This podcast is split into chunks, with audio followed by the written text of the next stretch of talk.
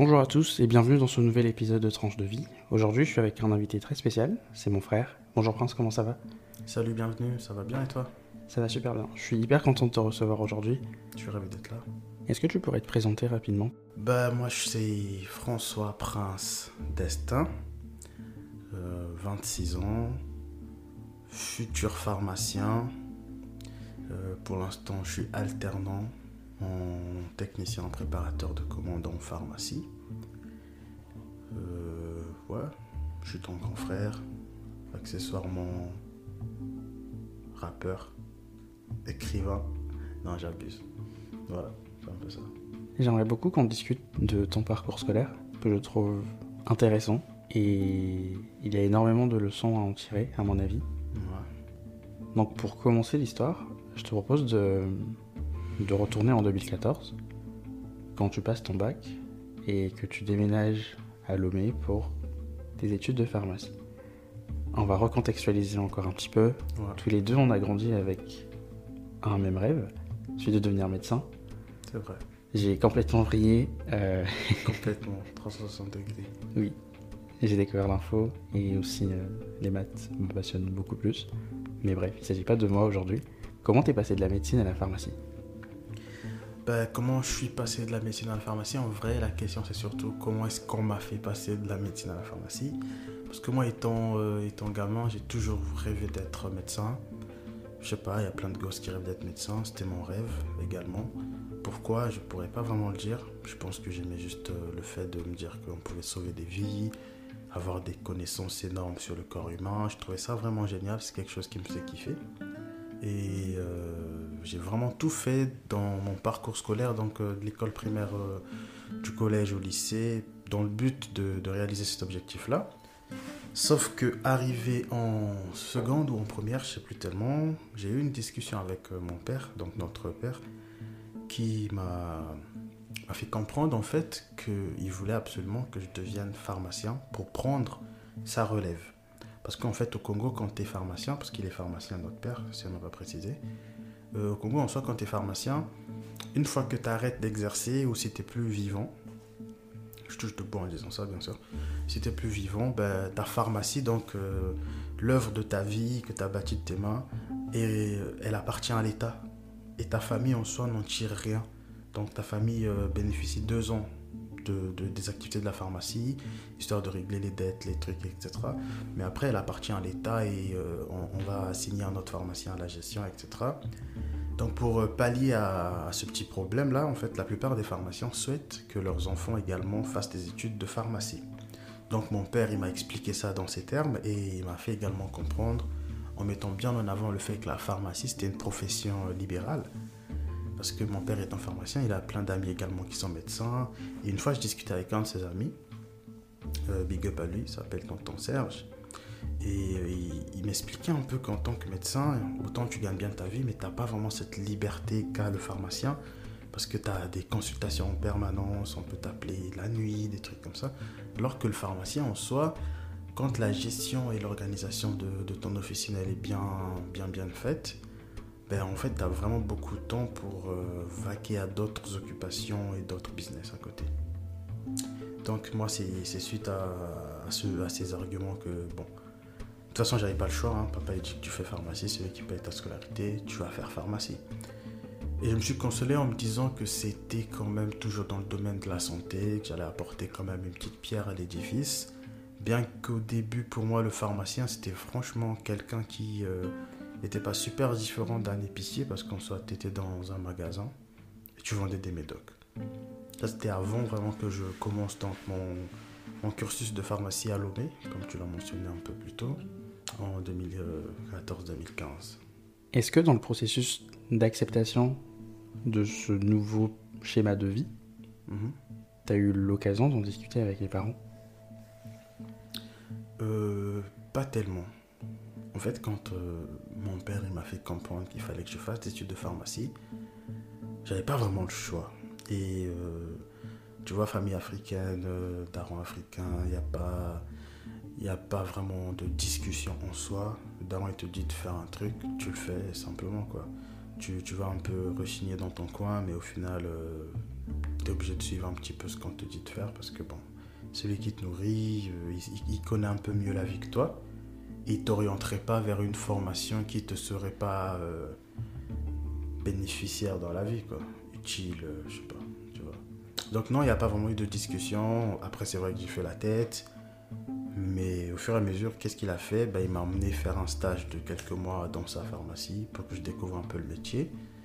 Ça m'a pas emballé plus que ça, mais j'ai fini par accepter. Franchement, c'est en première année de, de pharmacie euh, à la faculté des sciences de santé de Lomé. Quand tu pars après ton bac à Lomé, c'est la première fois que tu vas habiter seul. Pas vraiment seul, il y aura notre soeur avec toi, mais loin des parents au moins. Et tu as 17 ans au moment où tu pars. Est-ce que tu réalises à quel point c'est gros de devoir partir euh, et, se gérer tout seul, apprendre à gérer son argent, à gérer sa vie et de ne pas avoir les parents qui euh, nous aident? Non, pas du tout. Au départ, j'ai vraiment pas cette euh, perception-là. Pour moi, au départ, c'est vraiment l'occasion pour moi, je suis jeune, j'ai 17 ans, de kiffer ma vie, quoi. Tu vois, je me disais dans ma tête, vas-y, il n'y aura plus les parents, j'aurai un chez moi, je rentre quand je veux, je sors quand je veux. J'imaginais une petite vie de d'étudiants comme dans les, séries, tu vois, l'ancienne et tout. Donc euh, j'étais un peu biaisé par, par cette imagerie-là. Mais euh, la réalité euh, ne se sait pas attendre. Donc je quitte le Congo en octobre 2014, j'arrive à Lomé. Je suis logé pendant une semaine chez un ami de mon père. Ensuite, on prend un appartement à louer, ma soeur et moi. Et c'est là que je commence la rentrée en fait. Et je réalise à ce moment-là en fait que ça n'avait absolument rien à voir avec ce que je croyais. Déjà parce que la fac, bah, c'est la fac, hein. c'est comme ça en Afrique, c'est-à-dire que vous avez un amphi maximum de 600 places et vous êtes 900 euh, ou 1000 étudiants. Donc il n'y a pas de place, il faut se bagarrer si tu veux t'asseoir. Et puis il y a les comportements euh, de certains anciens de la faculté qui se fassent le tableau dès que le prof il écrit quelque chose. Il y a des profs qui, qui en ont absolument rien à foutre. De leur seul intérêt, c'est que tu participes au TD. Donc ils font des cours, euh, ils font des cours euh, où ils disent vraiment pas tout, ou alors ils chuchotent. Tu vois, si t'es au fond de l'amphi, t'entends absolument rien. T'es obligé de participer au TD. Si tu espères euh, valider l'année, quoi. Les TD étaient organisés par l'université ou c'était des trucs en plus où il fallait payer les profs pour ça? Ah ben non, c'était des trucs en plus, il fallait payer les profs. Hein. Les profs, ils avaient genre 25 euh, groupes de TD, ils s'organisaient, euh, je sais pas comment ils faisaient, mais c'était n'importe quoi. Tu, imagines, vous êtes 800 euh, la fac, qui doit diviser, tout ça. Et c'était à peu près dans toutes les matières qu'il fallait faire des TD parce que, comme je t'ai dit, les anciens, ils nous donnaient pas la possibilité de suivre les cours normalement, vu qu'il y avait une sorte de loi intrinsèque là. C'était que les premiers bancs de la fac, de l'amphi, étaient réservés aux anciens, donc aux redoublants. Et tous les nouveaux, ils étaient tous derrière. C'est vrai que les anciens étant devant, ils avaient la possibilité d'effacer le tableau pour garder certains cours rien que pour eux. Mais c'était une ambiance assez euh, intéressante. T'es jeune, t'es encore vif. Ça te fait pas peur, ça. Moi, j'étais prêt, j'avais un objectif.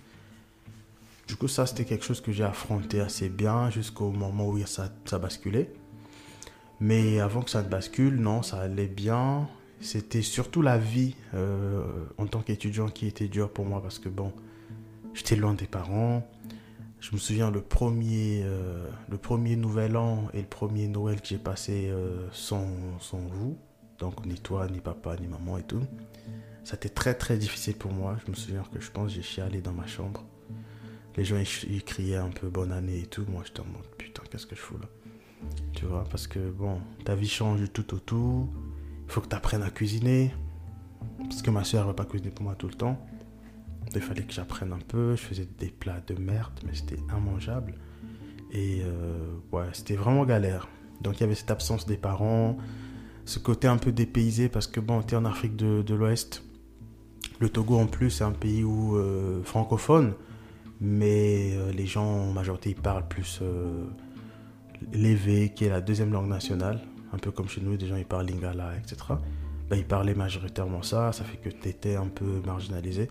Tu comprenais pas. Tu étais mis à l'écart, tu te faisais arnaquer au marché.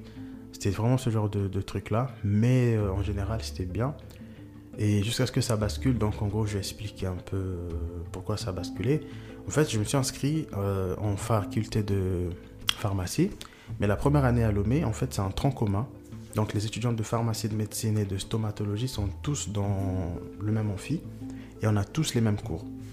Et normalement, c'était un système LMD, donc licence, master, euh, doctorat. Ceux qui savent euh, comprendront. Pour ceux qui ne savent pas, en gros, c'est un système qui est assez défini en sens où tu fais ta première année, pour valider, tu as des crédits. Donc, il y a des modules. Il y a certaines matières qui vont ensemble. Par exemple, maths et info, ça allait ensemble. Donc, si tu avais 8 en maths, tu tapais un petit 15 en info.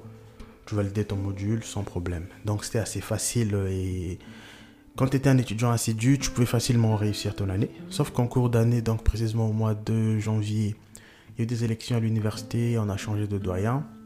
Et en fait, le nouveau doyen, il est venu, il a ramené un nouveau système qu'on appelle le numerus clausus. Et c'est à partir de là que mon cursus scolaire commence à partir un peu en cacahuète. Parce que pour ceux qui ne savent pas, ben, le numerus clausus, en fait, c'est quoi? C'est que il y a un nombre d'étudiants qui seront admis en classe supérieure qui est prédéfini. Donc euh, vous êtes 800. Normalement, dans le système LMD, si tous les 800 étudiants ont validé, eh ben, ils passent tous. Alors qu'avec le numerus clausus, euh, on était près de 800. Il y avait 80 euh, places pour les étudiants en pharmacie et 120 places pour les étudiants en médecine. Donc en tout, il y avait 200 étudiants qui passeraient en deuxième année. Et du coup, c'était classé des plus grandes notes aux moins bonnes. Un peu comme dans un concours finalement. Voilà, un peu comme dans un concours. Donc c'était pas important que tu aies 12 ou 13, tant que tu n'étais pas parmi les 80 premiers, bah, tu ne validais pas.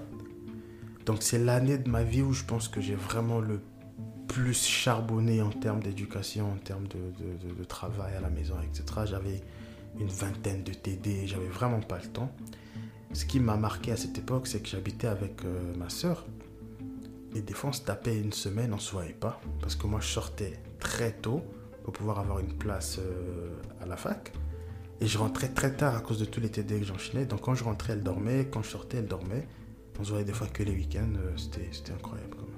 Ça t'est arrivé de ne pas avoir de place en vie Ah oui, carrément. Plusieurs fois. En fait, quand t'as pas de place, c'est que t'as pas de place assise. Mais après, on, on, on, se mettait tous debout au fond. Tu fais toute la journée debout. Je pense que, tu sais, dans ces genres de conditions-là, tu tes cours en vrai, tu les notes pas bien. Et en plus de cela, les profs, ils chuchotent. Dès qu'on met une formule chimique au tableau, nous on faisait de la chimie orga, euh, ils effaçaient tout. Du coup, c'était vraiment compliqué. Tu étais en fait obligé d'assister au, TD. Et soit tu te réveillais super tôt et tu te bagarrais. Des fois, j'ai failli me bagarrer pour avoir juste une place en fait. Parce que tu arrives, il y a un mec qui, qui se couche sur six places il dit que les places elles sont réservées pour des gens qui sont encore en train de dormir chez eux. Alors que toi, tu t'es levé genre à 3 heures pour pouvoir avoir une place. T'imagines un peu. Euh, ça passe pas ça avec moi, ça. Les cours commencent à quelle heure? Bah, Les cours en soi, ils commençaient à 7 heures à Lomé. 7 ah heures, tu te lèves à 3 heures Ouais. Tu te lèves à 3 heures, tu arrives à la fac à 4 heures et tu campes là de 4 heures à 7 heures. Comme ça, dès qu'on ouvre les portes de l'amphi, tu es sûr que tu vas t'asseoir. Si tu fais pas ça, tu vas passer ta journée debout. Mais après, je me suis, euh, je me suis trouvé un groupe d'amis. Ouais, j'imagine qu'après vous vous organisez. Voilà, on s'organisait en mode vas-y lundi. Il y a cinq qui vont aller en premier le matin, ils vont camper, ils vont réserver des places. Donc euh, tu t'assois, tu mets un sac à côté, tu mets un cahier sur le siège d'à côté, etc. Et puis tu fais juste, euh, tu, tu défends la place, quoi. Si quelqu'un vient et dit, ouais, je m'assois, tu es désolé, c'est occupé, tu, tu essaies de le, faire un peu peur pour pas qu'il prenne la place que tu as réservée pour tes amis. C'était ça. Ok. Je veux bien qu'on fasse un petit banc en arrière. En terminale, tu passes ton bac. Ouais. En dehors de Lomé, c'était quoi les autres destinations où, tu pouvais aller continuer tes études de pharmacie? Ben, En fait, quand moi j'ai passé mon bac, moi je m'imaginais aller en France, en fait, faire des études de pharmacie. Sauf que à cette époque-là, aller en France, c'était assez compliqué. Déjà, je m'y étais pris très tard par rapport à Campus France. Euh, il fallait caler une grosse somme d'argent dans le compte. Et en plus, moi, j'ai pas eu mon bac seul, j'ai eu avec ma soeur. Donc, il fallait penser pour deux. C'était compliqué. Donc, mon père, il a plus visé euh, les pays de la, sous-région. donc euh, les pays de l'Afrique de l'Ouest en particulier, Sénégal, Côte d'Ivoire, Togo, Bénin, tu vois. Et il y avait à l'époque une bourse que l'État congolais avait mis en place, c'était je pense la deuxième année de la, création de cette bourse-là, qui envoyait en fait des étudiants congolais euh, à Cuba pour faire des études de médecine, pharmacie, euh, ingénierie en laboratoire, etc.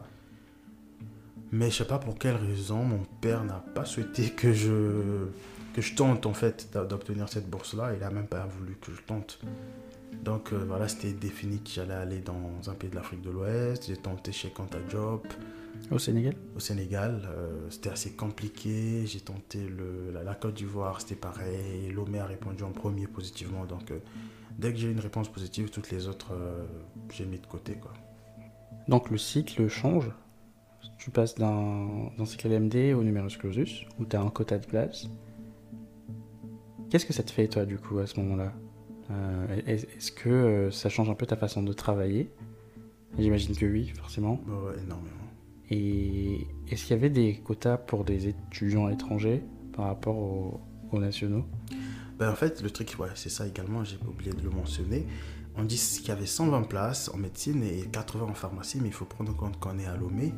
Donc, euh, sur les 80 places en soi, la moitié, elle était réservée, euh, je pense que c'était plus de la moitié, elle était réservée aux étudiants togolais. Pareil en médecine. Et donc, les étudiants étrangers se, se battaient pour les petites places restantes. Après, il n'y avait pas tellement d'étudiants étrangers quand même. Sur les 800, il pouvait y avoir genre 250 étudiants étrangers, tu vois. Tout le reste, c'était des Togolais. Euh, moi, quand j'apprends la nouvelle, c'est un choc. C'est- compliqué à gérer parce que je suis loin d'être con. Tu vois, j'ai eu un parcours scolaire euh, respectable, euh, toujours parmi les, les 3-4 premiers de ma classe, de, de, de l'école primaire au lycée. Mais le truc, c'est que il y a des mecs qui sont juste plus forts que toi, en fait. Tu vois? Donc, euh, j'arrive, moi, à la fac, il y a des mecs qui ont eu mention très bien au bac, qui sont une centaine. Et tu dois affronter ces gars-là, quoi. Ils sont dans leur pays, ils n'ont pas, ils ont pas le, stress en plus que toi tu as de ne pas avoir tes parents avec toi, d'être un étranger, de, de- passer des nuits où tu te demandes ce que tu fous là, tu vois. Ils n'ont pas ce stress en plus. Je pense que c'est quelque chose déjà de positif. Quand ils rentrent, ils ont les parents qui ont fait un repas, pour eux la plupart. Alors toi, quand tu rentres, si ta soeur elle n'a pas fini les cours, bah écoute, tu te chauffes quelque chose, tu bouffes, tu vois. Il y avait aussi, euh, en Afrique, il faut laver tes vêtements à la main. C'était compliqué pour moi, tout ça. Ah ouais, c'était horrible. Ah, ça, c'était franchement horrible. Du coup, ouais, voilà, c'était. euh, quand j'apprends le numéro clausus, non, c'est une nouvelle qui ne m'enchante pas tellement. C'était vraiment. euh, c'était vraiment dur à gérer. Après, je me mets à travailler encore plus qu'avant. Parce que voilà, ils avaient beau avoir eu des bacs avec 17 machin chouette. euh, ça me faisait pas peur plus que ça. J'ai charbonné. À la fin de l'année, j'étais, euh, j'avais une bonne moyenne. Mais je n'étais pas parmi les 80 premiers de pharmacie. Donc je ne pouvais pas passer en deuxième année. Du coup, euh, le, le doyen m'explique, c'est soit tu redoubles, bah, soit tu te réinscris dans une autre fac en fait. Et euh, moi, quand ça me tombe dessus, bah, déjà je suis super énervé. Donc j'appelle mon père, je lui informe la nouvelle. Et lui, il sait que moi, j'ai jamais redoublé dans ma vie. Il a vu mon parcours. Donc il comprend que ouais, ça a dû être compliqué.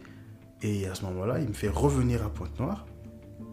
Donc en, en octobre 2015, je reviens à Pointe-Noire après un an à Lomé. Et on commence à enchaîner des démarches pour voir dans d'autres pays, mais européens cette fois-ci, et de l'Europe de l'Est. Donc euh, Moldavie, Roumanie, Ukraine. À ce moment-là, tu le vis comment cet échec? Franchement, moi je le vis vraiment pas trop comme un échec. Parce que j'avais donné mon meilleur. Comme je t'ai dit, c'est l'année de ma vie où j'ai le plus charbonné. Je savais que je pouvais pas faire plus que ça, tu vois. Parce que j'ai fait des nuits blanches par, par centaines. Et j'ai eu une moyenne, quoi. J'ai eu ma moyenne, juste qu'elle n'était pas suffisante pour me faire passer en année supérieure. Mais pour moi, en fait, euh, non, je l'ai vécu en mode comme une injustice. Franchement, comme une, une injustice. Je me suis pas dit que, oh purée, j'ai- merdé. Non, je me suis dit, c'est la vie qui est, qui est nulle en fait. Ouais. c'était plus comme ça que je l'ai vécu. C'était réconfortant de savoir que ton père te soutenait Est-ce que je vais appeler ça du soutien? Je dirais pas qu'il me soutenait, je dirais plutôt qu'il avait intérêt à ce que je fasse des études de pharmacie. C'est lui qui m'a orienté vers, vers cette voie et c'est lui qui a fait que je me retrouve à Lomé. Donc quand ça n'a pas marché, euh, il a compris qu'il fallait qu'on trouve euh, une autre alternative. Après, il m'en voulait quand même parce qu'il se disait sûrement que j'aurais pu faire mieux. Mais moi, je m'en voulais franchement pas parce que j'avais donné mon meilleur. Ouais. Donc, euh, à cette période-là, en fait, peu importe ce que qui que ce soit m'aurait dit, ça m'aurait pas impacté plus que ça parce que j'avais vraiment donné. euh, j'avais vraiment donné. J'avais maigri et c'était incroyable. Laisse tomber.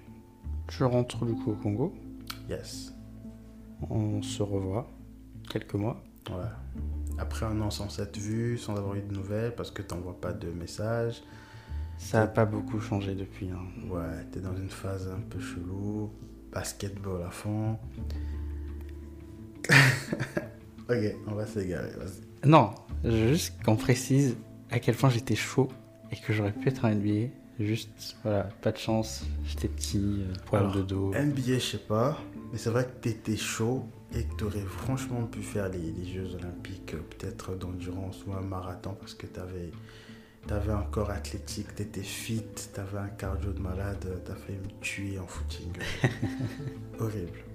Mais ouais, c'était bien, tu vois, je suis revenu en 2015, j'ai revu la famille. Donc il y avait cet échec de pas être passé en, en année supérieure, mais il y avait cette joie de rentrer chez moi, de voir mon petit frère, de voir ma mère, de remanger congolais. euh, moi, je suis un fan du manioc. Euh, voilà, j'étais content d'être à la maison, de revoir certains amis, et puis de me retrouver dans un, dans un univers que je maîtrise, quoi. Je me sentais franchement à ma place chez moi. Donc c'était cool. Et euh, il y avait des démarches qui étaient en, qui étaient en cours pour, euh, pour rebondir. Et franchement, tellement j'étais chaud cette année-là, je savais que j'aurais pu réussir n'importe où. Parce que je sortais vraiment d'une année où j'avais tellement bossé, j'étais chaud dans tous les niveaux, tu vois. Maths, physique, géo, biologie cellulaire, pathophysiologie, parasitologie. Tu, pouvais pas me tester. Ah, j'étais trop chaud. Donc, euh, à la fin des démarches, bah, finalement, c'est l'Ukraine. L'Ukraine, euh, Ukraina, ce beau pays que je salue. C'est l'Ukraine en gros qui, qui, qui, qui l'emporte. Donc euh, j'ai mon visa, je débarque en Ukraine au mois de janvier 2016.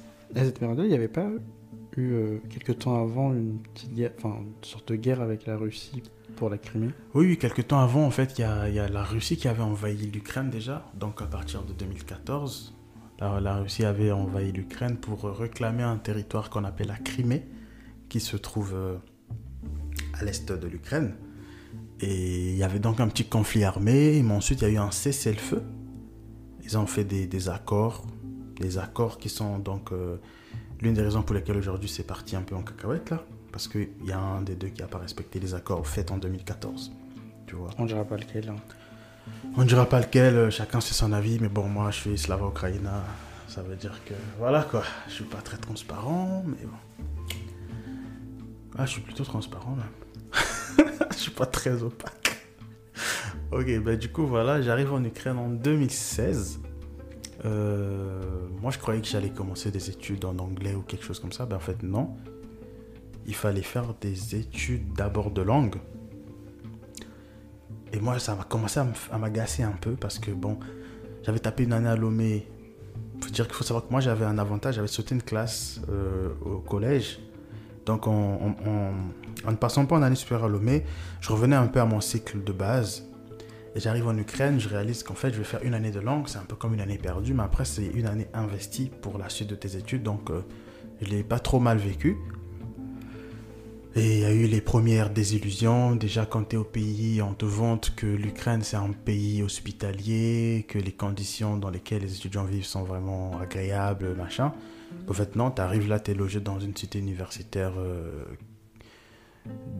dans un état piteux, avec des cafards dans toutes les chambres. C'était horrible. Autre chose à laquelle on m'avait pas préparé, c'est le froid. Parce que moi, j'arrive en janvier en plein hiver. Et l'Ukraine, tu vois, c'est proche de la Russie. Là-bas, en hiver, on descend dans les, les moins 19, moins 20, facile. Donc, tu imagines, toi, tu, tu viens du Congo, euh, tu quittes le Congo en janvier, c'est genre de pluie, il fait chaud. Donc, même au, marché, tu trouves pas des vêtements en soi euh, de froid. Donc, j'avais une doudoune euh, éclatée, euh, terriblement éclatée. Donc, je me souviens quand j'arrive à l'aéroport, déjà, on, passe par le Maroc. En fait, tout le cursus pour l'Ukraine, ça, débute mal, en fait. Parce que déjà, dans le voyage, il y a beaucoup trop de couacs. T'arrives au Maroc, on ne nous laisse pas passer. Je fais trois jours à l'aéroport du Maroc, à dormir sur des, des chaises d'attente, là, tu vois, un peu. Parce que, en fait, à l'époque, on n'avait pas pris de billet retour. Et nous, on partait, on se disait qu'on part faire des études de 4-5 ans, on va pas forcément revenir. On a un visa, tu nous laisses passer. En fait, non, il fallait absolument avoir un billet, un billet retour, et une fois arrivé sur place, bah, tu as annulé le billet. Ok, mais ça, vous savez pas ça en avance? Non, on savait pas. Parce qu'en fait, quand tu vas en Ukraine, c'est surtout des agences qui vous aident et c'est eux normalement qui le font. Mais en gros, ils ont cette astuce-là de pas te révéler ce, ce- ce truc. Comme ça, une fois que tu arrives, eux, ils annulent ton billet et ils se font rembourser l'argent de ton billet. Mais là, ils avaient juste pas pris les billets en fait. Non. Voilà. Ok. Donc, c'est ça. Du coup, voilà, péripétie au Maroc. Au bout de trois jours, on finit par embarquer. J'arrive euh, à Lviv, en Ukraine, en plein hiver, euh, moins 16 degrés, ça caillait de fou dehors. Et déjà, je me rends compte que ça va pas être comme je, je l'imaginais, parce qu'à l'aéroport, tu sens que tu es dévisagé un petit peu.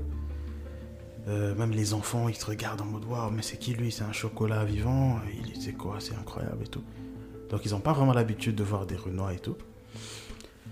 C'était, assez bizarre de vivre ça, les regards insistants, des fois, surtout au début, euh, c'était ça. Et il y avait des fois des gens qui t'arrêtaient dans la rue pour faire des photos avec toi parce qu'ils croyaient que tu dois être le fils à Will Smith ou quelque chose comme ça. Ils connaissaient que Will Smith euh, et DJ Drogba aussi. Et Samuel Eto'o. Ouais. Et les vieux, c'était Georges Weah. Donc, euh, big up au foot africain quand même. Là, c'est la première fois que tu es vraiment tout seul pour le coup. Il n'y a pas d'autres personnes de la famille dans une région proche? Ouais. C'est la première fois que je suis vraiment tout seul, que je suis vraiment très loin et avec un décalage horaire en plus. Euh, et en plus, là-bas, on parle même pas français. Donc j'arrive, j'ai des bases d'anglais en mode My name is euh, How are you? Fine, thanks, comme on disait, je vois à l'ancienne. on répétait des trucs sans capter. Donc mes bases d'anglais sont pathétiques. Euh, je suis obligé d'apprendre l'ukrainien. Du coup, on commence des cours d'ukrainien avec une prof qui parlait pas français non plus. Donc, elle avait vite fait des bases. Et du coup, quand tu comprenais pas, elle pouvait pas vraiment t'expliquer. Donc, il fallait que tu aies le feeling. C'était- Mais comme je t'ai dit, moi, je sortais de Lomé. J'étais chaud. Je pouvais pas me tester. Donc, euh, j'ai vite maîtrisé l'ukrainien assez rapidement. Ce qui m'a permis qu'au bout de six mois, parce que je suis arrivé en retard, l'année de langue en soi, commence en septembre. Moi, je suis arrivé en janvier. Et on a fini en juin. Donc, en terminant en juin, il faut faire des démarches maintenant pour s'inscrire à la fac de médecine. Donc, euh, enfin, pharmacie pour moi. C'est ce que je fais entre juin et août. Je trouve une inscription à Lviv. Ben, je m'inscris. Je commence ma première année de pharmacie en langue ukrainienne. Et là, c'est le premier choc, c'est que je suis le seul noir dans tout, toute l'université. Et il faut savoir qu'il y avait au moins, euh, disons, 7000 8000 étudiants. Beaucoup. Et à fac. Et euh, dans toutes les années, hein, de la première à la dernière année, tu le seul noir qui étudie en ukrainien. Parce que la majorité des étudiants africains qui viennent en Ukraine, ben, ils étudient en anglais. Pour mon cas, ça n'a pas été possible parce que déjà, ça coûte super cher. Et j'avais fait une année de langue en ukrainien en plus, pour laquelle on avait payé. Donc pour mon père, ça allait de soi que je fasse des études euh, en ukrainien, quoi. Ouais, mais l'année de langue, c'est une année de langue euh, pour t'apprendre à vivre. Ouais, c'est ça. euh, Pas, pas faire des cours de sciences qui sont assez poussés, avec un vocabulaire très spécifique en plus. C'était pas trop dur du coup de. C'était assez dur, mais comme je dis encore une fois, je revenais de Lomé, j'étais super chaud bouillant, tu peux pas tester. Euh, en gros, j'avais fait des études, de- j'avais fait tous les cours qu'on faisait en première année, c'est juste que c'était en ukrainien. Mais l'avantage avec la médecine, c'est que c'est assez universel. Donc il y a beaucoup de mots latins, euh, spécifiquement en anatomie. Euh, toutes les articulations, quand tu les connais en latin, tu les connais partout dans le monde. Tu vois, radius, radius, ulna, c'est ulna. Euh, clavicula, c'est la même chose, ça change pas. Euh, dextra, sinistra pour dire gauche, euh, droit, dextre. Bref, c'était des termes qui étaient qui m'étaient pas euh, inconnus. Donc quand le prof me disait le mot en ukrainien, je captais pas, mais une fois que moi je savais ce que c'était en, latin, ben, ça m'a permis de valider mes, mes matières de cette façon-là, que en première année, parce que la première année c'est vraiment en, année de pharmacie médecine, c'est l'année où franchement vous faites beaucoup de base, tu vois, physiologie, tu apprends un peu ce qu'il y a dans le corps humain, comment il fonctionne, euh, anatomie, et puis physique, maths, ça reste la même chose, quoique il faut apprendre ce que c'est qu'une dérivée en ukrainien, une primitive, sinon tu lis l'énoncé, tu sais pas du tout ce qu'on te demande. Et c'était un peu compliqué quand même. Malgré ça, j'ai réussi à valider euh, ma première année avec brio. Et du coup, je passe en deuxième année, que je valide également avec brio. Et là, on est donc en 2018, l'année où je reviens au Congo pour le mariage, euh, pour le mariage de notre sœur. Et on se revoit. Toi, tu étais déjà en France, on s'était pas revu depuis un bail. euh, voilà, je, je me ressource un peu, je prends des forces, je suis fier, je suis content. Et parce qu'en troisième année, en fait, en Ukraine, c'est l'année de transition. Donc, euh, le cursus en pharmacie en Ukraine est divisé en trois, trois ans de tronc commun, plus ou moins, et deux ans et demi de spécialité. Donc, entre la première et la troisième année, tu fais un peu du tronc commun, donc des matières qui sont propres à la, fois euh, à la médecine et à la pharmacie. Et une fois que tu es en quatrième année, là, tu fais que des matières liées à la pharmacie, donc euh, pharmacognosie, pharmacocinétique, technologie du médicament, ce genre de conneries-là. Mais pour pouvoir accéder à ça, il faut passer un concours, un peu comme on passe le bac chez nous, et en troisième année de, de l'université. Donc moi, j'arrive en troisième année, je passe le concours, ça s'appelle le croc. Euh, L'année où j'arrive, première fois, je le passe, je le rate. Là, ça commence déjà à me faire peur. Ensuite, il y a un rattrapage deux mois après. T'es serein pour le rattrapage? Euh, plus ou moins parce que j'ai vu les erreurs que j'avais faites euh, au premier test. Je me suis dit, bon, vas-y, je vais me concentrer. C'était une surprise ou pas de l'avoir raté la première fois? Pas tellement. Tu t'y attendais un peu? Ouais, je m'y attendais un peu parce que j'avais bossé, mais pas tant que ça. Pourquoi? Parce qu'en fait, le le croc, pour pouvoir y accéder, tu valides d'abord tes examens de fin d'année. Donc moi, j'avais vraiment mis l'accent là-dessus. Sauf que le croc, en fait, c'est un examen qui englobe toutes les matières de la première à la dernière année, enfin à la troisième année. Et ça, t'as genre 200 questions. T'as 200 questions que tu dois répondre en 2 heures, 2h30 par là. Et pour valider, il te fallait au moins euh, 140, 150, un truc comme ça pour valider. Ouais, une soixantaine de pourcents de bonnes réponses. Oui, l'année où j'ai fait, c'était euh, 60,5% pour valider le, le croc. Et moi, j'ai échoué avec, euh, je pense, euh, 53, 54, comme ça. Et au deuxième tour, pareil, j'ai échoué à nouveau. Et là, c'est la panique, parce que euh, non seulement tu échoues, donc tu dois gérer l'échec, euh, tu vois ta vie, tu perds du temps, tu vois tout ça. Comment tu gères l'échec alors? J'ai vraiment pas le temps de le digérer sur le coup, parce que sur le coup, je suis dans, dans, dans, dans une période où je dois décider très rapidement c'est quoi le mouvement prochain. Parce qu'en fait, le retour, euh, l'examen retour, tu le fais en fin août, et le 1er septembre, c'est la rentrée. Donc dès que tu le fais, si tu valides, tu continues en quatrième année. Si tu valides pas, l'école te dit, tu as deux options. Soit tu es renvoyé, soit tu repayes la totalité de ta scolarité, et tu refais la troisième année. Sauf que la totalité de la scolarité, c'est presque de 3 millions de francs CFA ou 4 millions. On ne sort pas ça en claquant des doigts, tu vois. Moi, je suis pas fils unique, on est dans une famille où tout le monde a besoin de l'aide du daron. Ça fait à peu près 3500 dollars. Voilà. 3500 dollars pour être plus précis. Et qu'il fallait payer en, un seul coup. Parce qu'en fait, t'as- quand tu es dans ton cursus normal, tant que tu n'as pas redoublé, la première année, tu la payes en un seul coup. Ensuite, le reste des années, tu les payes en deux tranches. Donc, premier semestre, tu donnes une partie, deuxième semestre, et c'est plus facile à gérer pour les parents, tu imagines. Mais quand il faut donner tout d'un coup, parce qu'en fait, les parents, quand toi tu pars faire le retour, ils espèrent que tu le valides. Donc, euh, le daron, il s'était pas spécialement préparé à ce que j'échoue. Ouais, j'imagine qu'en plus il avait les voyages en 2018, où il a payé les billets euh, pour qu'on vienne assister au mariage et tout ça.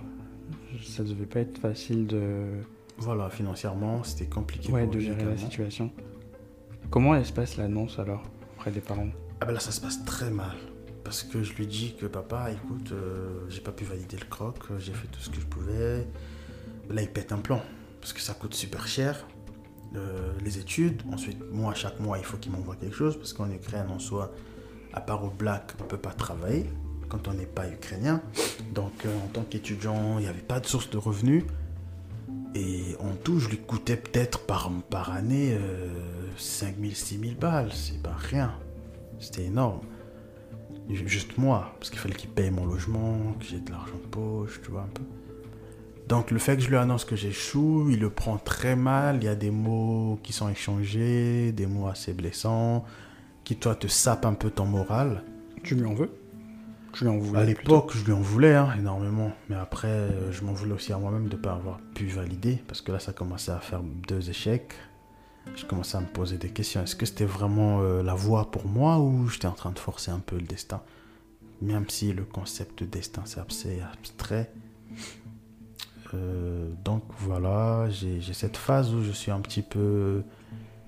Je suis un petit peu en début de, remise en question. Je commence à me remettre en question. Je me dis, ok, bon, c'est la vie. hein. Il y a ma mère qui me soutient, il y a toi. Il y a des gens qui me soutiennent, donc je me focalise plus sur les choses positives qu'on me dit et j'essaie de me convaincre moi-même en me disant que, ben écoute, cette année ça n'a pas été parce que peut-être tu n'étais pas assez concentré. Ben là, papa, il va se battre pour payer la scolarité au complet et toi, tu vas te rattraper, quoi. Du coup, ce premier échec, tu le gères relativement bien finalement. Ouais. Et tu es prêt à attaquer l'année suivante, donc Ouais. la, reprendre ta troisième année pour repasser le croc Voilà. tout le reste. Quand tu reprends la troisième année, est-ce que tu dois revalider les matières que tu avais déjà passées? Ouais, absolument. Ok, donc il n'y a pas. euh, Enfin, tu gardes pas les notes que tu avais eues. Ok. malgré que tu les as validés l'an dernier. Alors qu'avant, que moi j'arrive en troisième année, c'était comme ça. Tu validais, tu gardais tes notes, tu revenais que en dernière année en fait, enfin en fin d'année plutôt pour faire euh, le croc. Oui, parce que du coup, tu pouvais même passer en quatrième année Voilà, et tu repasser. passais le en quatrième année, tu suivais ton cursus normal, et quand les élèves de troisième année passaient le croc, ben toi tu venais, tu faisais l'examen avec eux, et si tu validais, tu passais en cinquième année, tu continuais, tu finissais ton cursus. Mais l'année où moi j'arrive en troisième année, ils annulent ça encore une fois. Et là je commence à me dire qu'il y a quand même un petit peu de poids derrière tout ça, parce que attends, t'arrives à Lomé, LMD, l'année où moi j'arrive, ça change numerus clausus. En Ukraine, l'année où j'arrive en troisième année, il n'y a plus moyen de, de- Il faut absolument reprendre si t'échoues. Je me dis, oh, ok. Bon, écoute, euh, je vais charbonner. Tu dirais que tu es superstitieux comme personne? Euh, ça dépend des choses. Mais sur ce, moment, sur, sur ce sujet-là, j'ai commencé à trouver ça un peu louche quand même. Un peu. Ouais, beaucoup quand même. Mais euh, en général, non, je suis pas superstitieux, non. Donc la troisième année commence. Donc la troisième année commence, là je suis rodé parce que bon, c'est mat- des matières que j'ai faites, donc je tape tout le monde, tac tac tac, je suis chaud. Mais malheureusement, euh, vu qu'au premier semestre je tape un peu tout le monde, au deuxième semestre je, je me ramollis un peu parce que bon, c'est des matières que j'ai fait, il n'y a rien de nouveau. C'est franchement, c'était les mêmes cours, les mêmes trucs. Et puis il y a eu le Covid aussi. Non, Non, c'était pas encore le moment. non, non, non. C'est l'année d'après qu'il y a eu le Covid. Ok. Euh, Quoique, non, je pense qu'il y a eu le Covid. Ouais, 2019, 2020. Oui, oui, 2019-2020. Ouais, il y a eu le Covid. Ah oui, il y a eu le Covid. Ben, du coup, voilà, on commence la, la première- le premier semestre euh, normalement. Deuxième semestre, bam, Covid. Confinement. Moi, ça me dérangeait pas parce que j'avais fait ma troisième année normale ou avec les pratiques. C'était pour les autres, c'était chaud parce qu'ils ne faisaient aucune pratique, euh, que de la théorie en soi. Et on devait écrire le croc donc en, en juin. Mais à cause du Covid, on le repousse et on le repousse pour novembre. Donc la rentrée c'est en septembre. Moi je commence la quatrième année parce que j'ai validé à nouveau ma troisième année. Et là je commence ma quatrième année. Je fais septembre, octobre. Dès qu'on arrive en novembre, on passe le croc. Et là je passe le croc. J'échoue. Encore. Et là c'est vraiment... euh, Descente aux enfers? Complètement. Parce que là, c'est la goutte de trop. Parce que j'ai goûté à la quatrième année, je kiffais, je trouvais ça facile. euh, C'était vraiment là, on parlait beaucoup plus de la pharmacie. Donc, j'étais vraiment dans mon domaine, tu vois. Parce que jusqu'en troisième année, c'est un tronc commun avec. C'est pas un tronc commun. Euh, on est, en Ukraine, il y avait pas, on n'était pas mélangé, mais le cursus, il est un peu Très général. Voilà, il est Ouais. général en soi. Tu peux faire, tu peux faire trois ans, ensuite tu peux faire biologie par exemple. Parce Ok. que c'est pas très spécifique à la pharmacie. C'est à partir de la quatrième année que c'est vraiment de la pharmacie, tu vois. Tu as des matières super intéressantes, tu fais des stages en pharmacie. C'était très cool la quatrième année. Du coup, moi je commence euh, septembre-octobre, en novembre on fait le croc et là je le rate. Comment tu te sens? Ben déjà, je sais pas comment l'annoncer aux parents. Parce que j'ai commencé quand même la quatrième année, tu vois. Oui, en plus, ils l'ont pas super bien pris la première fois. Ils l'ont pas bien pris, surtout papa. Donc euh, l'autre fois, c'était encore plus terrible pour moi. Je savais pas du tout comment lui annoncer. J'ai vraiment beaucoup pris de temps avant de le lui dire. Et cette fois-là, tu rates de combien? Bah toujours pareil, hein. 5 points, 3 points, des trucs pas ça. Je suis toujours en fait à 2, 3, 4 questions de valider. C'est parce qu'en fait j'ai cette tendance-là à trop lire les questions. Du coup j'ai cette tendance à lire un peu trop les questions parce que le croc en fait c'est un examen où tu dois lire super vite et valider la bonne réponse en fait. Si tu perds du temps à lire, essayer de comprendre, tu vas à la fin, tu te retrouves à cocher un peu au pif c'est toujours les dernières minutes qui me faisaient rater. Enfin, c'est comme ça que j'ai analysé la chose. Ça me fait un peu penser à la PACES, où t'as des... Alors, si je dis pas de bêtises, t'as des QCM. Et en fait, les questions, elles sont un peu trompeuses, parce que dans l'énoncé, t'as un truc qui change, et euh, si tu te précipites, ben... T'as la réponse fausse, naturellement. Et J'imagine que toi, ça doit être particulièrement plus difficile, parce que c'est pas en français. Donc tu captes pas forcément les subtilités dans les questions. Exactement.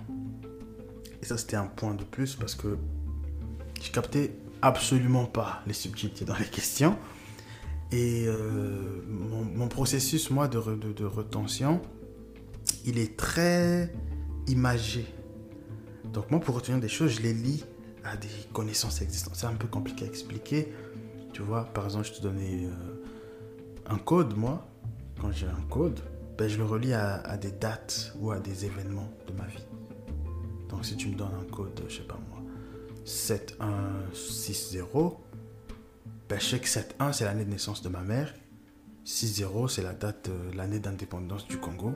Et c'est comme ça que je fais des schémas mentaux dans ma tête. Et je tiens préciser que ce n'est pas le code de mon appartement du tout. Ah ben non, pas du tout. Totalement. Pas du tout. N'essayez pas d'entrer dans les fractions. De toute façon, on a des chiens méchants et tout.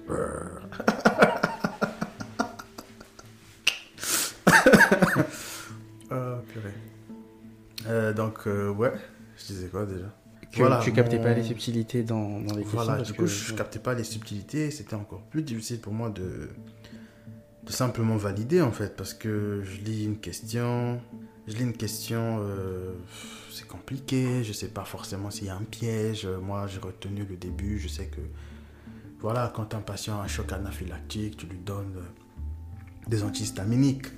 Mais des fois, on écrit un, un choc anaphylactique, mais genre, il y a un petit, il y a toujours un petit piège et que moi, j'ai pas capté et ça me fait ça. Voilà. J'aimerais bien qu'on revienne un petit moment sur la période Covid. Ouais. Là, tu es en appartement, il me semble, en coloc. Mhm. Euh, ça se passe comment pendant le Covid euh, Donc j'imagine euh, qu'il y avait un confinement un peu comme partout ailleurs. C'était pas trop dur. Euh, le confinement. Ben, c'était compliqué quand même parce que bon, j'étais pas habitué à ça, tu vois. Et puis moi, je savais pas le câble. Euh, je regardais pas la télé, je savais vraiment pas c'était quoi les news. J'étais connecté sur 2-3 canaux, sur Telegram. euh, Il y avait toujours des fake news, euh, 5000 cas à la seconde, des conneries comme ça, tu vois.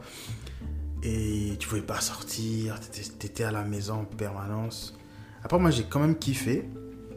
Parce que moi, vu que j'avais cette petite avance, euh, j'avais déjà fait la troisième année, j'avais tous mes cours, je peux me permettre euh, de juste mettre Zoom en ligne et faire complètement autre chose à côté. Et comme je suis un gros amateur de manga, c'est l'année où je me suis, je me suis lâché, je me suis refait tous les, tu vois, Hunter, Hunter, Bleach, tout, tout, tout. Je te remercie de dire Hunter Hunter et pas Ouais, Hunter un X. Hunter x Hunter quand même. Merci beaucoup. Mais de quoi tu parles? Ouais, on dit Hunter, pour ceux qui ne savaient pas. Donc euh, voilà. Moi, je profite de ça pour, pour kiffer un peu. Je découvre des séries. euh, shooter, tireur d'élite, euh, des trucs comme ça sur Netflix à gauche à droite. Mais je bosse mon croc à côté. Et on arrive en quatrième année. En fait, moi, il y avait la rumeur qui disait que le, le croc il serait annulé parce qu'il y avait le confinement. Tu vois Donc, euh, c'était aussi un point positif un peu. Moi, je me suis dit, ah, enfin, parce que cet examen, c'est une aiguille dans mon pied. Donc le confinement se passe globalement assez bien. Ouais, voilà, moi je profite pour me détendre un peu, je bosse mon croc à côté. Ensuite, il y a des rumeurs qui sera annulé. Donc, euh, en vrai, le fait qu'il y ait des rumeurs, parce qu'on y croyait vraiment qu'il serait annulé, parce que franchement, plus personne sortait. Tout le monde avait peur. Chaque jour, il y avait euh, 20 000 cas à la seconde. Donc, on voyait vraiment très mal dans quelles conditions le croc allait se faire, parce que c'est un examen, on est entassé dans un amphi. Ça pouvait vraiment pas avoir lieu. Donc, je me suis un peu relâché. Et du coup, quand on fait le croc en, no- en novembre, ben, j'échoue à nouveau de, de quelques points. Mais donc j'imagine euh, la pression d'annoncer ça aux parents. Ah mais c'était terrible. Moi je me dis que là je touche vraiment le fond. Comment est-ce que je vais faire? Est-ce que... euh, Est-ce que... Est-ce que... Je fais quoi là en fait? Je dis quoi? Ben écoute, je, je prends sur moi, je contacte maman, je lui explique un peu tout. Et je dis la vérité aux parents en fait. Et ça s'est très mal passé. Les parents ils le prennent très mal. Il y a vraiment des mots euh, très durs qui sont échangés, des trucs. euh, Et là, franchement, moi, c'est la goutte de trop. Et je commence. euh, Je commence à fumer. Pour essayer de, de, de- de me détacher un peu de, de- La situation. Oui, parce que ça, ça commençait à me faire trop. Je commençais à me dire que j'étais maudit. J'avais, un- j'avais de l'avance dans mon cursus. Au final, euh, ça me faisait une échec à Lomé. Un échec à Lomé. Deux échecs en Ukraine. Je me disais, ça fait trois. Là, j'ai des potes qui étaient euh, en train de passer en, en- en licence ou peut-être finir, je sais plus trop. Finir carrément. Là, qui passaient en Master 1. Moi, j'étais là encore en train de, de tourner en rang et je me suis dit, wow, bah écoute. Tu penses quoi de toi-même? Ah mais j'ai pas une très forte opinion de moi parce que bon écoute j'ai merdé trop deux fois deux fois de suite. La première fois encore euh, je l'ai pas mal pris parce que j'avais quand même bossé mais là bon je m'étais un peu laissé aller à cause du Covid. Euh, comme je te dis il y a cette difficulté de la langue euh, qui est vraiment pas négligeable. Et là je commençais à me dire mais putain si dès le début j'avais étudié en anglais je serais pas dans, dans, cette merde là en fait. C'est vraiment chiant. Tu vois? Mais du coup, ben voilà, ça s'est pas passé. Donc il fallait à nouveau euh, repayer la scolarité en totalité et reprendre encore la troisième année. Ben c'était la goutte d'eau. Mais je me suis dit, cette année, ça passe ou ça casse. Parce que je fais pas trois fois et puis j'échoue. je- Attends, c'est quoi finalement Euh, Je commençais à. J'étais très méchant. Je fumais, euh, je buvais beaucoup d'alcool, j'étais devenu quelqu'un de très très peu social. J'étais vraiment méchant en classe, euh, j'ai des personnes, j'étais dans mon coin, je bossais comme un fou. Et donc c'est c'est l'année euh, 2020-2021. T'attaques comment cette année du coup?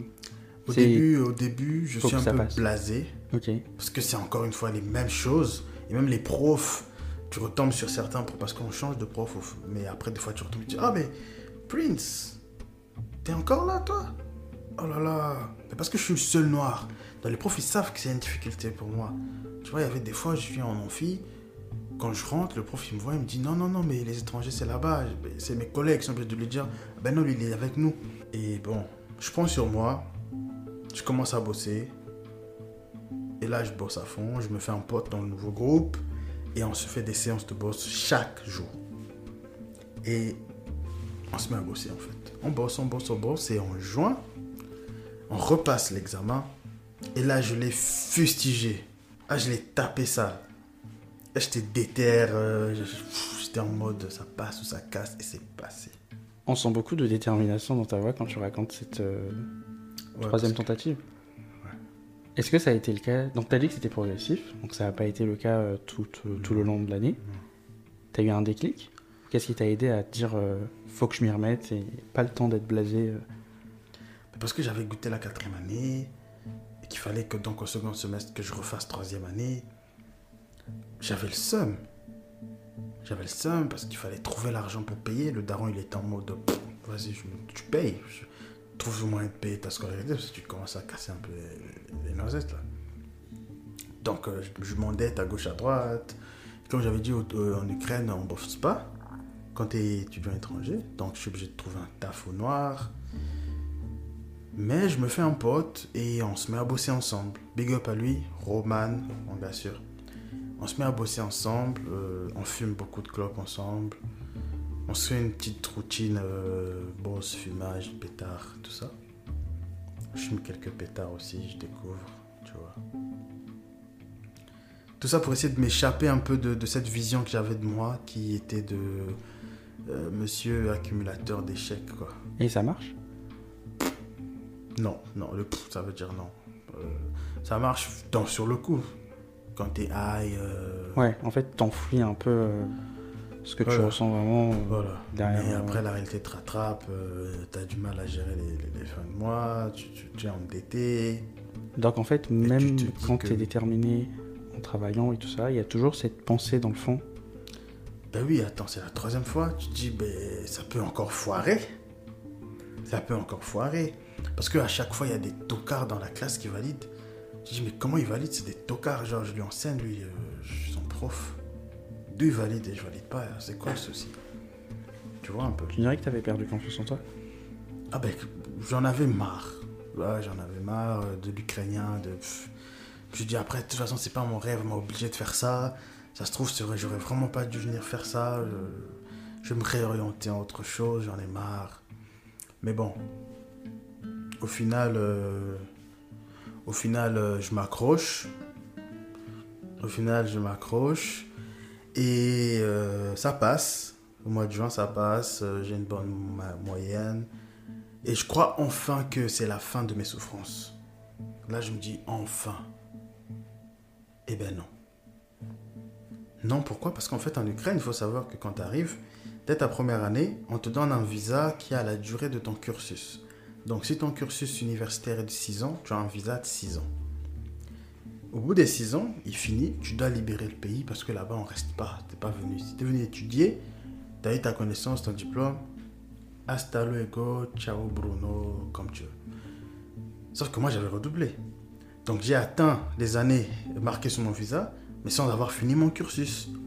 Normalement, c'est un détail. L'université avait qu'à prolonger mon truc. Mais non.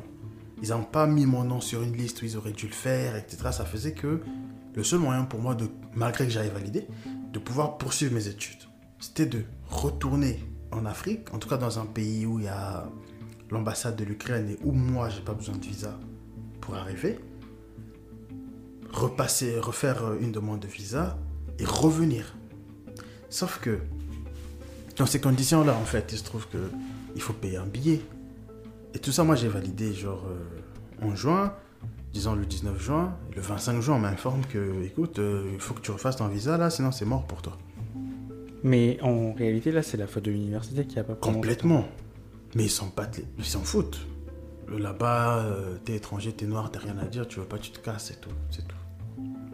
Donc, euh, je fais comprendre la situation aux parents. Le daron, bon, il voit que j'ai validé, il est quand même soulagé, donc il, il charbonne de son côté pour m'aider à trouver un billet.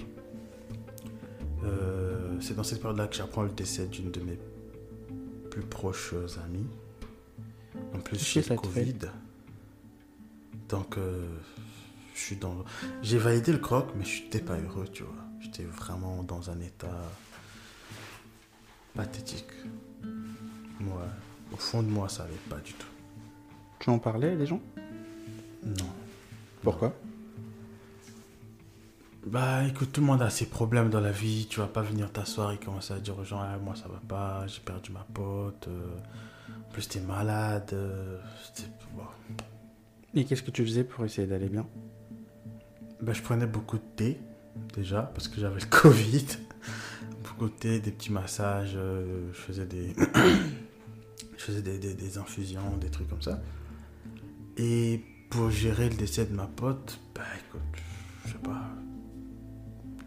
manière, quoi.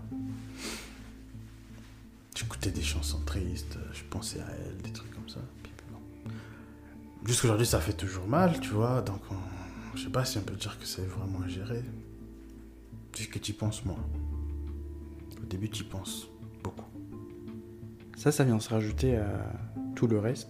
Ouais, au stress euh, que j'ai plus de visa, que la rentrée c'est en septembre, que je sais pas si j'aurai mon visa dans les temps, etc. Mais la bonne nouvelle dans tout ça, c'est que bah, je vais au Sénégal, où se trouve ma soeur, que j'ai pas vue depuis des années. Et je vois ma nièce. Depuis 2018, du coup, le, au mariage. Hein? Depuis 2018 au mariage. Voilà, depuis 2018 au mariage de la sœur aînée.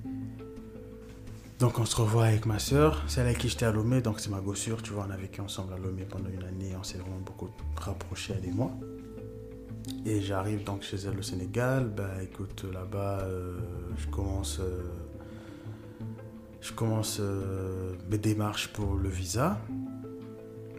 Je fais, j'introduis tout, j'avais tout ce qu'il fallait, l'université m'avait fait une invitation, etc.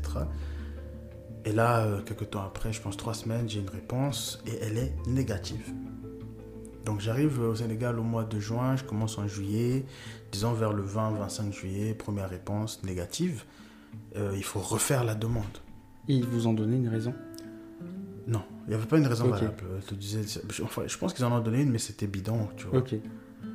Donc euh, je refais la demande. Il faut savoir qu'à chaque fois que tu fais la demande, ben, c'est de l'argent que tu payes.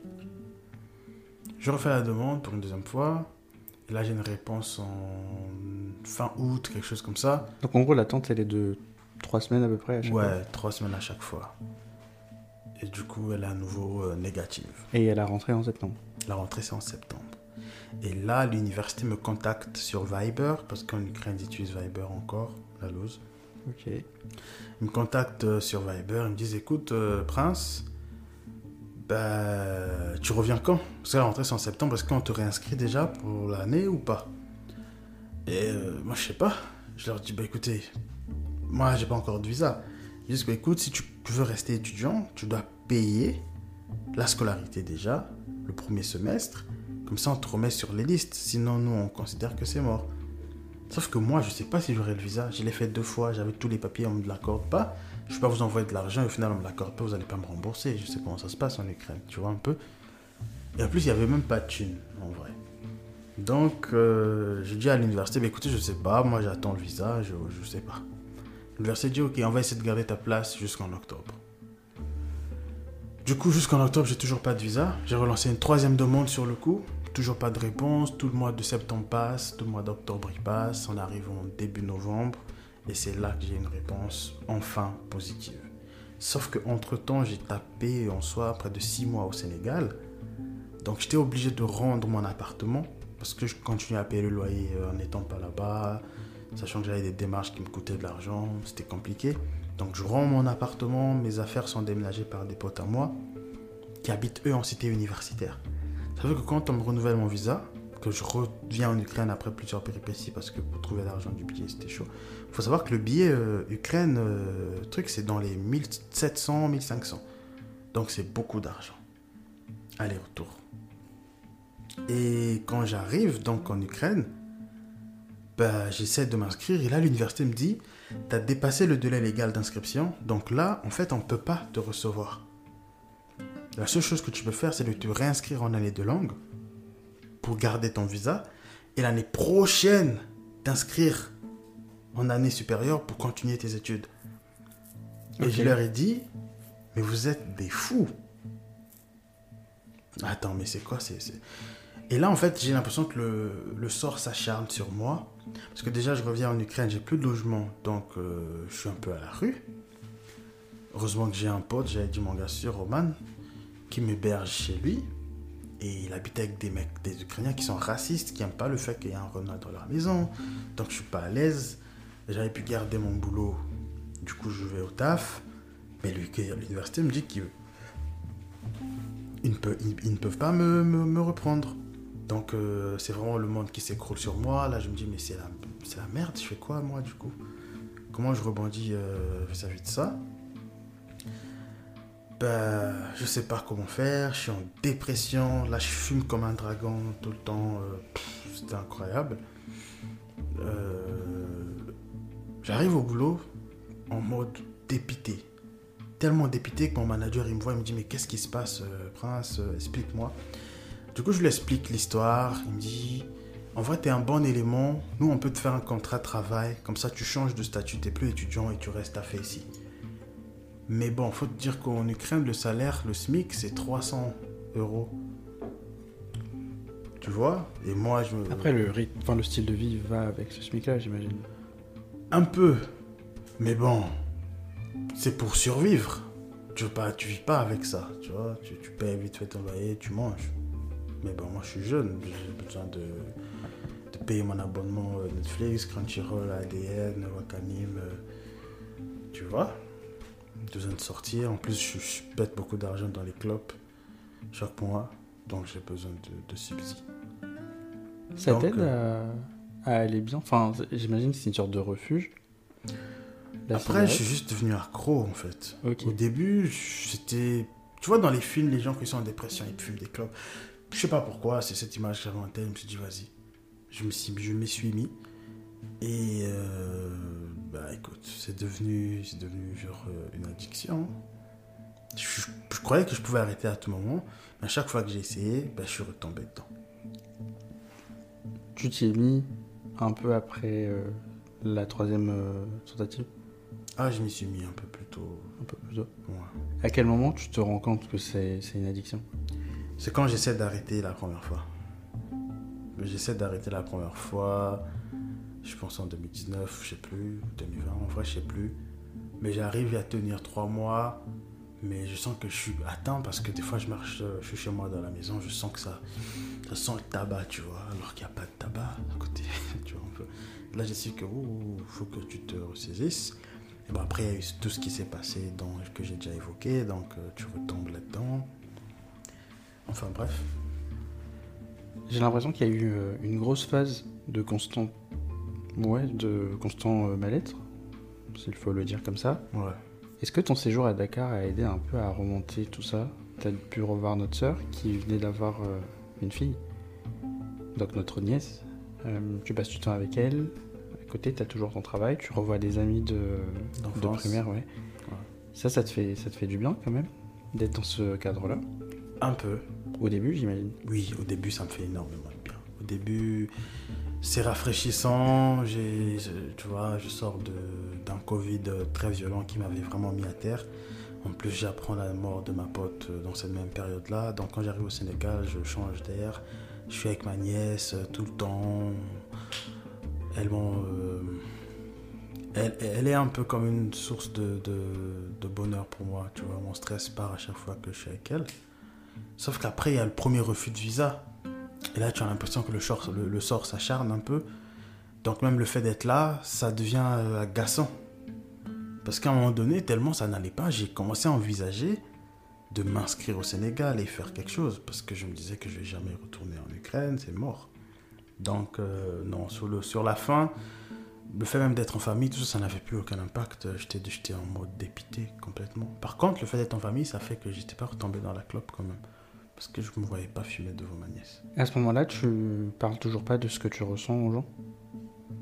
Je pense que je t'en parle peut-être de temps en temps.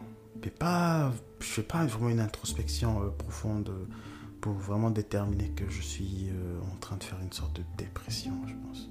Non, non, non. Non. C'est après, c'est post-coup, j'ai réalisé que j'étais en train de déprimer, tu vois. Parce que j'avais vraiment plus le goût de la vie.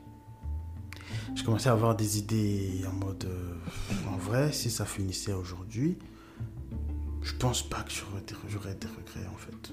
Je, pensais que ça, ça serait bien pour moi d'en finir. Tu vois. Juste à cause. En fait, je me sentais vraiment accablé.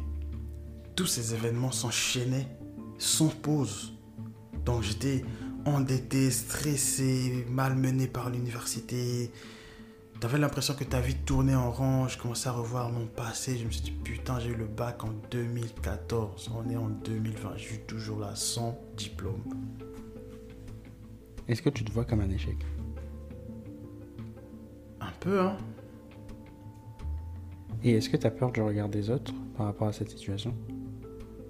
Euh, Là, actuellement, Oui, et avant aussi. bah déjà actuellement, je pense que j'en parle dans un podcast qui sera écouté probablement par des gens qui ne connaissent pas. Donc le regard des gens, je m'en contrefiche. Mais avant, ouais, un petit peu. puis, tu vois, il y a ce, petit côté humain qui fait que tu te compares aux autres. Euh, euh, et même pas juste aux autres. Moi, je suis là, je suis ton grand frère, je vois que tu es en train de finir, moi, je suis toujours là. Alors que quand j'ai eu mon bac, tu étais au lycée, toi, au collège. Donc, je me dis, oh, euh, en fait, à quoi tu joues, mec? Tu vois? Après, tu commences à, à te remonter le moral avec des dictons en mode ouais la vie c'est pas une course chacun son temps blablabla mais au fond toi tu sais que c'est des c'est des discours de loser. Parce que quand t'as pas t'as pas échoué tu, tu penses pas comme ça. Mais je suis pas totalement d'accord mais je vois ce que tu veux dire moi je, moi je considère ça comme des discours de, de...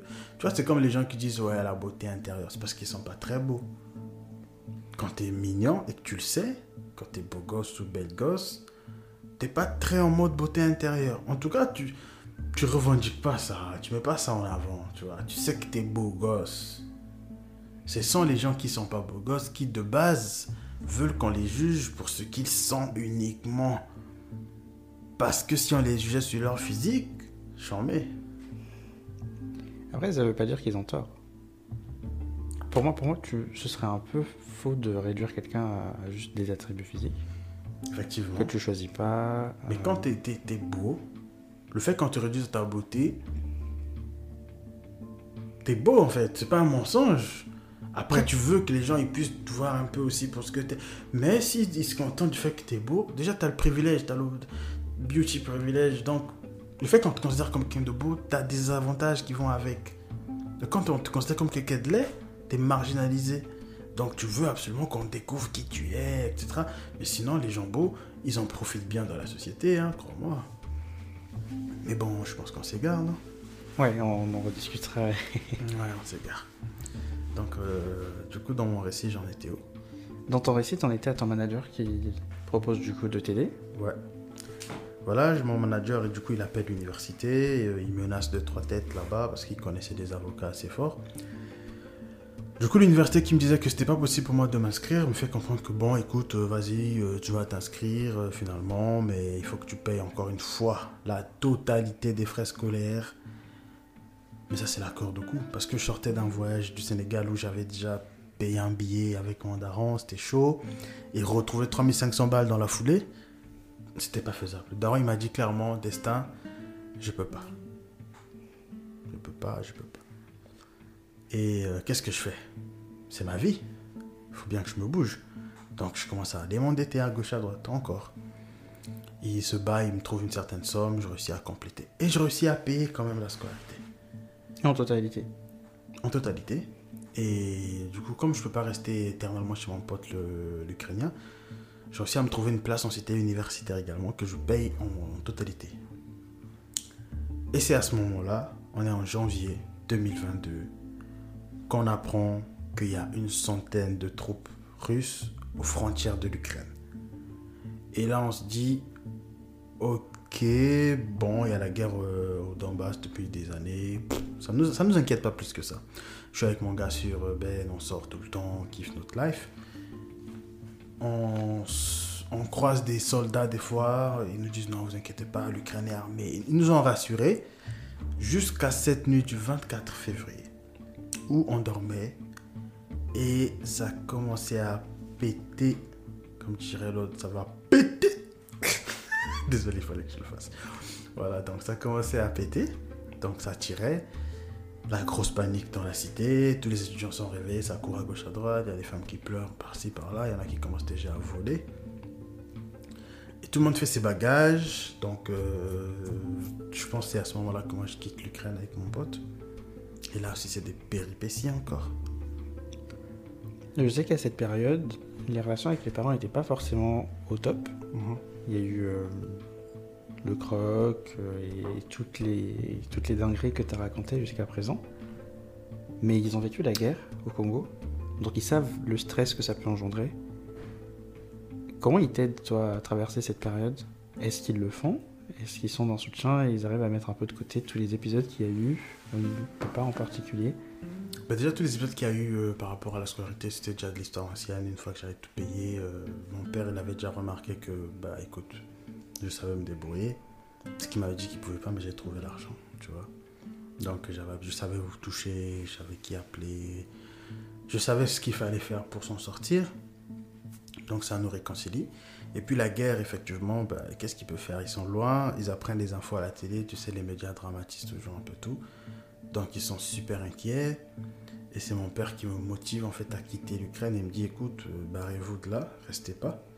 Parce que moi je me disais en vrai, on va se mettre dans un coin, on va attendre que ça se calme.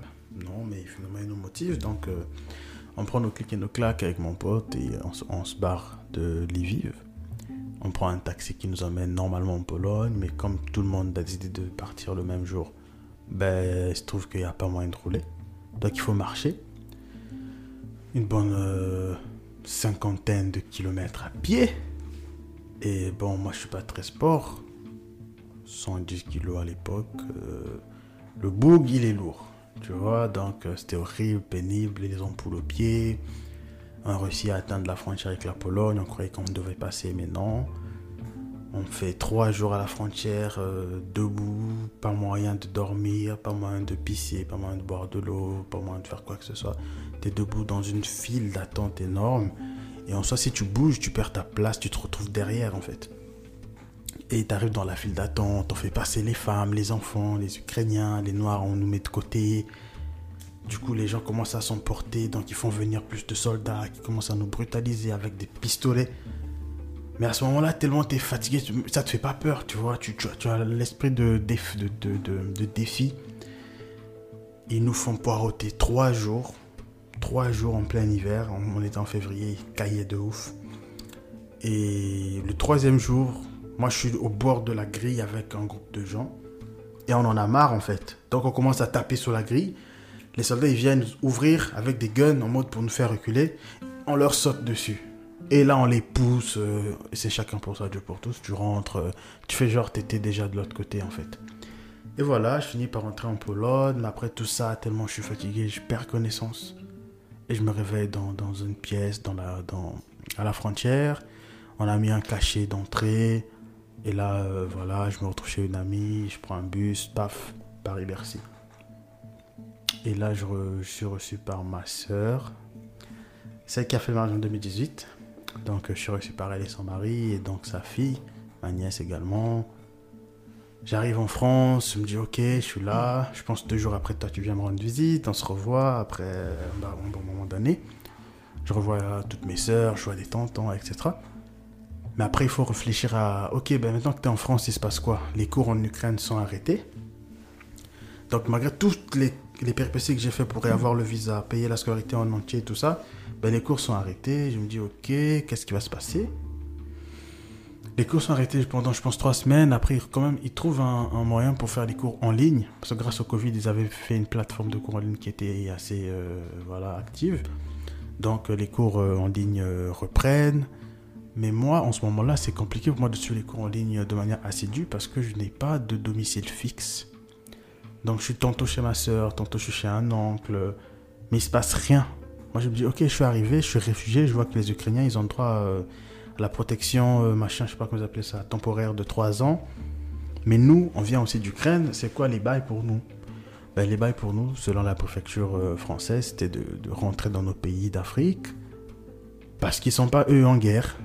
Ben, c'était pas possible, parce que si de base on pouvait rester dans nos pays pour faire nos études, on serait pas allé taper des hivers de moins 21 degrés en Ukraine, un pays où il y avait quand même assez de racisme.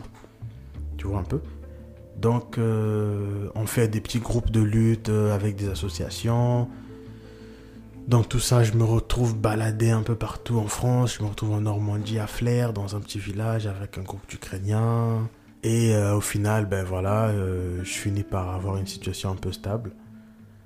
je suis régularisé, je vais à la fac. Je vais en à la première année. En première année En première année de biologie au Mans. Parce qu'en fait, euh, j'avais. À part le, bac en soi, j'avais pas d'autres diplômes. Parce que le cursus de pharmacie, médecine, tout ça, c'est des cursus qui sont sanctionnés d'un diplôme qu'une fois que tu as atteint la dernière année, tant que tu n'as pas atteint la dernière année, si tu arrêtes ton cursus en, plein milieu, tu que ton bac en fait. Et les, et les, les papiers qui prouvent que tu as fait des études, ça peut te permettre d'aller taffer vite fait euh, en pharmacie, comme, euh, je sais pas, agent, machin, mais c'est tout. À ce moment-là, j'imagine que la licence que tu fais Pour toi, c'est quelque chose de temporaire Complètement. Et donc, il y a toujours cet espoir-là de bon, bah, la, la guerre elle va se terminer, je vais retourner en Ukraine, finir mon diplôme. Ouais. Sauf que la situation évolue pas beaucoup. Non. En fait, euh, il se passe quoi? Il se passe qu'en Ukraine, ils réussissent à finalement déterminer que les cours se feront en ligne pour les étudiants étrangers. Donc, euh, pour la dernière année. Sauf que moi, vu que j'étudie avec les Ukrainiens, les cours pour les Ukrainiens, c'était en présentiel. Donc, il fallait absolument que je retourne en Ukraine, là où il y a la guerre, si je tenais à valider mon diplôme de dernière année c'était pas envisageable. J'étais sorti de là-bas déjà euh, dans des conditions horribles. Je me voyais pas retourner là-bas. Donc, moi, je me suis dit, faut que je me trouve un moyen de faire les cours en ligne. L'université me fait comprendre que non, c'est pas possible, tu dois revenir. Mais moi, je reviens pas. Finalité, l'université, elle me renvoie parce que j'ai pas payé les frais pour l'année.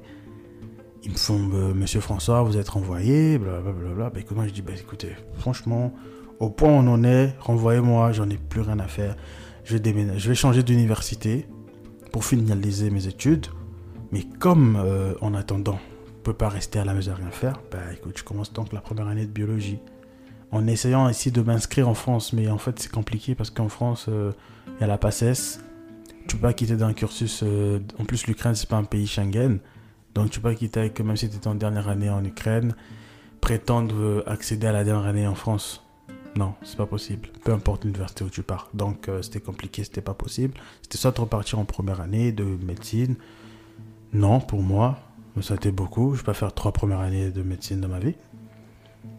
Donc euh, je fais première année de biologie. Mais ça me plaît pas plus que ça parce qu'il y a, y, a, y a le bloc géosciences, cartographie planétaire, étude des roches. Pff, ça, ça c'est des choses qui suscitent absolument rien en moi. Donc, euh, un ami me parle de la formation de préparateur en pharmacie. Je me renseigne, je me rends compte qu'en fait, ça me permet de rester quand même dans un domaine qui m'est familier. Et le temps qu'en Ukraine, les choses s'améliorent pour peut-être espérer y retourner et finir mon diplôme. Donc, euh, voilà. C'est c'est dans ça que je suis en ce moment. Ok, une histoire assez folle. Rocambolesque. Comment tu vas aujourd'hui? Aujourd'hui, euh, je suis en France. Depuis bientôt un an et demi, je dépends pas de mes parents, je me prends en charge. Euh, je suis avec toi, on se voit beaucoup plus qu'avant. Je peux voir ma nièce, mes sœurs. Donc ça va. Ça va beaucoup mieux. J'ai accepté que voilà, euh, mes amis auront leur diplôme avant moi, mais bon, la vie c'est pas la course. Tu y crois vraiment? Que quoi, la vie c'est pas une course? Ah mais complètement, parce que sinon j'aurais euh, complètement laissé tomber, je me serais concentré à faire une formation en France et puis basta. Mais non, non, non, moi je vais finir, je vais être pharmacien. Au début je me suis présenté, j'ai dit futur pharmacien, parce que je vais être pharmacien, quoi qu'il m'en coûte. Donc je crois vraiment que voilà, la vie c'est- une question de timing, des fois les choses c'est juste pas le bon moment, donc ça capote, et puis des fois ça capote pas. Et euh, en l'occurrence je pense que je pense que c'était pas le bon moment pour moi. Voilà. Et que peut-être fallait que je vive tout ce que j'ai vécu. Ça m'a forgé, ça ça ça m'a permis d'avoir un recul sur la vie, sur le parcours des gens. Je juge plus tellement les échecs des gens. Parce que je sais qu'on peut échouer même en ayant donné son meilleur. Je sais qu'on peut échouer en étant distrait. Je sais que. Le truc, c'est qu'il faut pas laisser tomber, il faut pas baisser les bras parce qu'au final, euh, qui va croire en toi si tu le fais pas Personne. C'est des phrases un peu bateau, mais c'est tellement vrai. Si toi tu le fais pas, personne d'autre le fera. Donc euh, tu te bouges. Tant que tu y crois à ton rêve, tant que c'est vraiment quelque chose que tu souhaites accomplir, parce que pour moi, en l'occurrence, la pharmacie, ça devient une sorte de défi que je dois accomplir. C'est un défi personnel. Il faut que je laisse diplôme. Donc euh, je vais l'avoir. Ouais. Donc ça va, je, je vais bien. Je, vais bien. J'ai digéré euh, les échecs, tout ça. C'est pas des choses que. Je, fais pas des cauchemars à propos de ça la nuit. Après, je suis toujours en train de lutter contre euh, mes addictions.